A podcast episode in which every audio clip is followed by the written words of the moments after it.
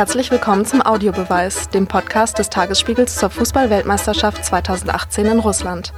Mein Name ist Nanke Garrels und ich begrüße Sie zu einem Ausblick auf den 20. WM-Tag. Wir haben ja einige Überraschungen erlebt in der Gruppenphase und jetzt auch schon im Achtelfinale. Das großartige Spiel zwischen Frankreich und Argentinien und den Abend der Elfmeterentscheidungen habe ich gerade mal knapp verdaut. Meine Herzensmannschaft Dänemark ist leider raus. Dafür spielt heute aber die Nationalmannschaft eines anderen meiner Lieblingsländer. Kolumbien tritt gegen England an. Deswegen spreche ich heute mit unserer Kolumbien-Expertin Madeleine Habach über die Fußballkultur in Kolumbien. Und unser Kollege Sven Goldmann gibt uns eine Einschätzung, ob dies die WM der Außenseiter ist und wie die Chancen für Kolumbien stehen. Hier im Studio begrüße ich Madeleine Habach. Sie ist für den Leute Neukölln Newsletter verantwortlich, kennt sich aber auch im fernen Kolumbien aus. Über zwei Jahre lang hat sie dort gelebt und war gerade erst als Berichterstatterin zu den Präsidentschaftswahlen dort.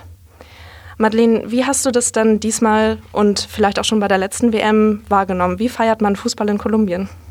Ja, das war gerade sehr interessant, weil ja auch Präsidentschaftswahlen waren und eigentlich Wahlkampf verboten ist in Kolumbien. Deswegen war, hat es gewirkt, als wäre Fußball das Einzige, was gerade wichtig ist.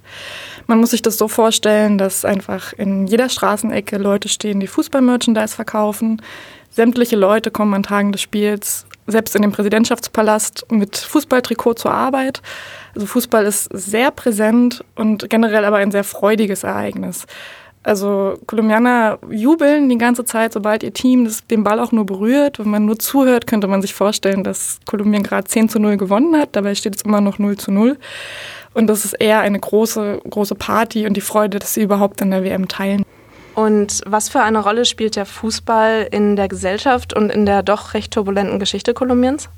Das Spannende ist, dass Fußball immer geschafft hat, über den bewaffneten Binnenkonflikt hinweg die Leute zu verbinden. Also es gibt sehr spannende Filme und Fotos, die dokumentieren, wie Guerillagruppen, Paramilitärs und Militärs ihre Konflikte mal für ein Spiel zur Seite schieben und dann zusammen Fußball gucken, zusammen feiern. Fußball wird aber auch oft negativ beeinflusst von, vom Binnenkonflikt. Da gibt es die Geschichte von Andres Escobar, der Nationalspieler Anfang der 90er war und in der Fußball-WM in den USA ein Eigentor geschossen hat. Kurz danach dann wahrscheinlich von, ähm, von Narkoterroristen erschossen wurde, die halt ähm, gewettet hatten darauf, dass Kolumbien gewinnt und Kolumbien ist wegen seinem Eigentor rausgeflogen. Ähnliche Effekte gab es jetzt auch beim, nach dem ersten Kolumbienspiel, als Carlos Sanchez nach drei Minuten eine rote Karte bekommen hat und es kurz danach bereits Morddrohungen gegen ihn gab. Und das sind Effekte, die sich auch immer wieder in den Feiern zeigen, dass wenn Leute zusammen feiern, dass Kolumbien gewonnen hat oder auch traurig sind, weil Kolumbien verloren hat, dass auch immer wieder zu Messerstechereien kommt. Nach den letzten Spielen gab es landesweit 15 Todesfälle von Leuten, die halt während der Feierlichkeiten sich gegenseitig erstochen haben. Also das scheint ja schon die Gemüter zu erhitzen, im guten wie im schlechten Sinne. Welchen Stellenwert hat Fußball denn in der kolumbianischen Gesellschaft? Also Fußball ist außerhalb der Weltmeisterschaften eigentlich gar nicht so wichtig, würde ich sagen. Also eigentlich ist Kolumbien eher so eine Fahrradfahrernation. Fahrradfahren ist so der Volkssport schlechthin, den auch jeder macht. Andererseits ist Fußball natürlich in Südamerika generell sehr weit verbreitet. Also es gibt in jedem kleinen Dorf, egal wo, gibt es einen Fußballplatz. Ähm, die ganze Narkokultur hat sehr viel Fußball gefördert innerhalb, innerhalb Kolumbiens, indem sie auch sehr viele Spieler gefördert haben und reingekauft haben und gegeneinander angetreten sind also die Drogenkartelle sind gegeneinander angetreten mit ihren jeweiligen Fußballteams. Dadurch hat der kolumbianische Fußball in den 90ern auch einen ziemlichen Stellenwert in der Gesellschaft erreicht. Ähm, und man kann schon sagen, dass wenn Fußball läuft, jeder das guckt. Aber es ist jetzt nicht so, dass Fußball so total ernst genommen wird wie in Deutschland. Den Eindruck habe ich nicht. Also es ist eher, sie freuen sich, wenn sie weiterkommen, aber wenn sie nicht weiterkommen, dann freuen sie sich, dass sie überhaupt dabei waren. Ja, in dem Sinne freuen wir uns auf das Spiel und hoffen, dass sich die Kolumbianer auch ganz besonders freuen können, wenn sie dann hoffentlich gegen England weiterkommen.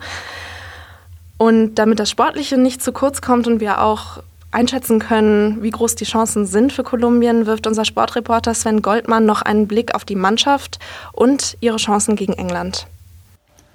Dobry Jen ist Mask für einen wunderschönen guten Tag aus Moskau, der russischen Hauptstadt der Partymetropole. Immer noch in Feierlaune nach diesem überraschenden, ach was sensationellen Sieg am Sonntag über Spanien. Der nächste große Favorit ist draußen. Nach den Deutschen, die sich ja schon in der Vorrunde verabschiedet haben, nach Argentinien und der 2 zu 4 Niederlage im Achtelfinale gegen Frankreich, nach Portugal, das sich ebenfalls im Achtelfinale hat beugen müssen, 1 zu 2 gegen Uruguay. Wird das jetzt eine WM der Außenseiter? Ich tue mich ein bisschen schwer mit diesem Begriff. Auf Russland mag das sicherlich zutreffen. Den Sieg über Spanien hat mit Sicherheit niemand erwartet, aber Uruguay ist das wirklich ein Außenseiter, der Sieger der Copa America von 2011? Eine Mannschaft, die in dieser Formation seit Jahren zusammenspielt, die mit Diego Godin den für mich besten Innenverteidiger der Welt hat und mit Luis Suarez und Edinson Cavani eine der besten Angriffsformationen bei diesem Turnier. Mich hat das nicht überrascht, dass die Uruguayos am Samstag den Europameister Portugal besiegt haben.